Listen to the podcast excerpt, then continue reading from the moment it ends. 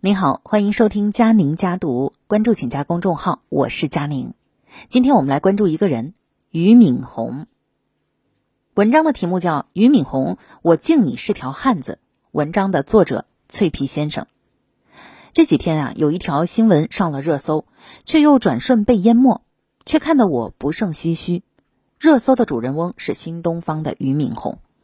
十一月四号，俞敏洪在朋友圈转发了一篇文章，并且附上文字。教培时代结束，新东方把崭新的课桌椅捐给了乡村学校，已经捐赠近八万套。说的是双减政策以后，因为业务的调整，新东方各地的学校退租了部分校区，但遗留下了数以万计的崭新的桌椅，没有机会再次使用。于是俞敏洪和新东方各个城市的校长决议，把他们捐赠出去。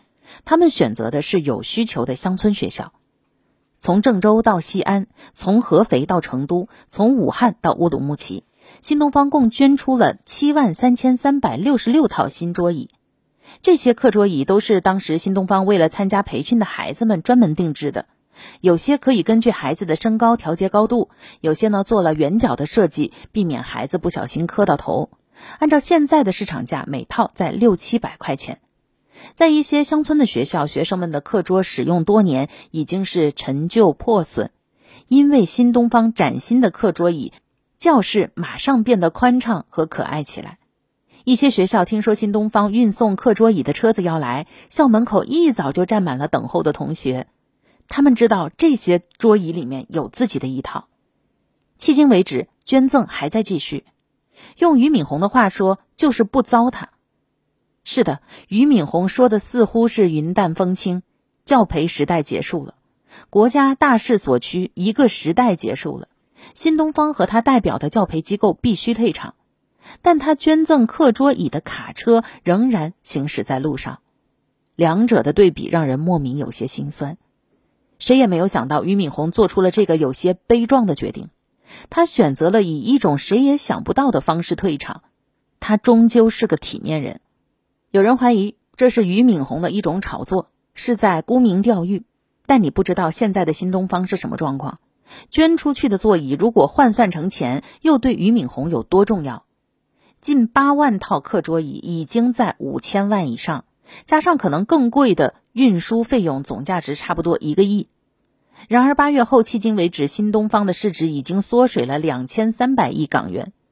九月开始，新东方就开始全面停止中小学生的招收。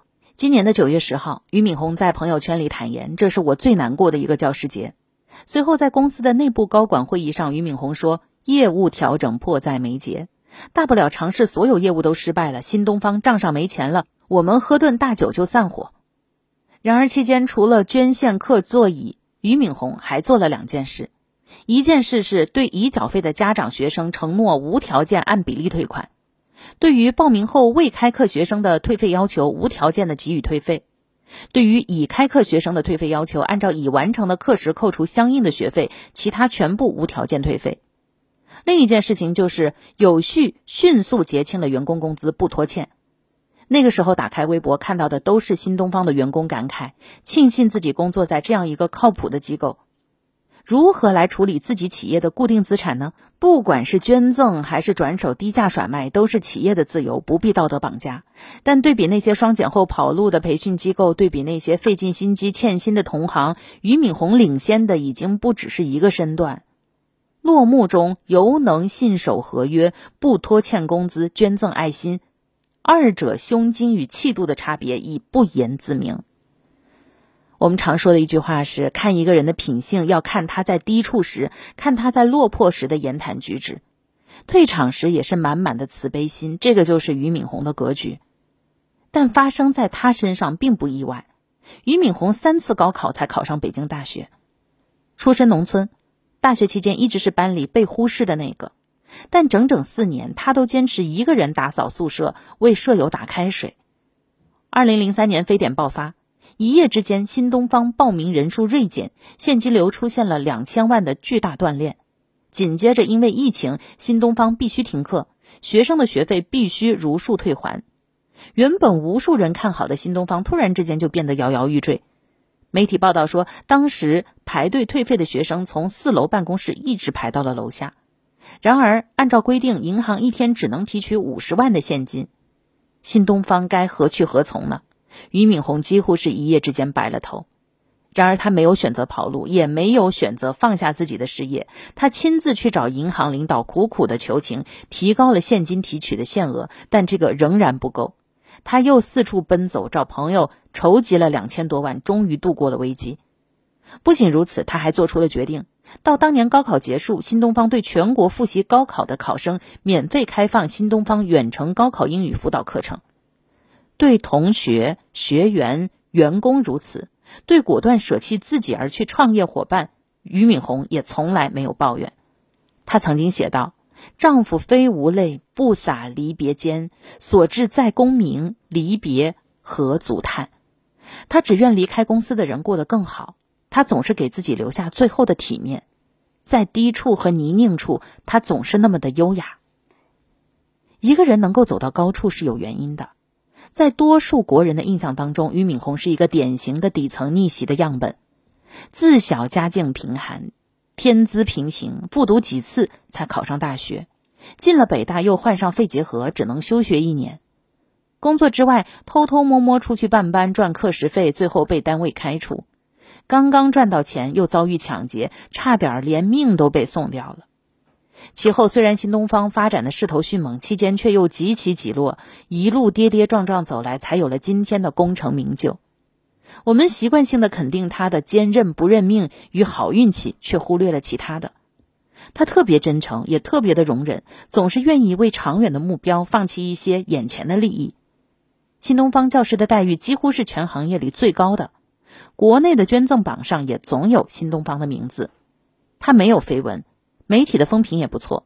他坚信读书是改变普通人命运的捷径，在相关的场合，他也总是不厌其烦地提到自己的这个观点。就算到了今天，他每天也坚持工作十六个小时。俞敏洪是一个商人，但他是一个有情怀和有信仰的商人。有的人呐，就算自己淋过雨，也想给别人撑伞。有的人因为自己淋过雨，所以想让全世界淋雨。俞敏洪一直在坚持做前一种人，这是需要被看到的。几年前，鲁豫曾经在电视节目上采访他，鲁豫问他：“你想过有一天新东方没有了吗？”俞敏洪答：“早晚会没有的。现在如果什么都不让我干了，开辆吉普车一路朝拜走到青藏高原，我就会很开心。”一语成谶。我们没有想到这一天如此快的就到来，我们更没有想到俞敏洪没有抱怨，而是坦然的选择了一种最出人意料的离开方式。有位网友评价说：“你退场时给自己保留了多少体面，返场时就能够收获多少掌声。一个久占 C 位的人，能有侧身让贤的胸襟，总不会落到大败亏输的境地。”除了任正非。曹德旺，我很少去评价其他的企业家，因为他们在台上时赞誉总是难免讨好之嫌，他们在台下时急不可耐的踩上一脚，又不是我辈所作为。但我仍然愿意为俞敏洪写下这篇文章。俞敏洪曾经说过一句话：人的生活方式有两种，第一种方式是像草一样活着，你吸收雨露阳光但长不大；另一种是成为树的种子。即使你被踩到泥土中间，你依然能够吸收泥土的养分。当你长成参天大树以后，在遥远的地方，人们就能够看到你。就算不再在江湖，俞敏洪也留下了他那难得的体面、温度与情怀。别去嘲笑新东方的转型，中国的教育需要有情怀的人来作为。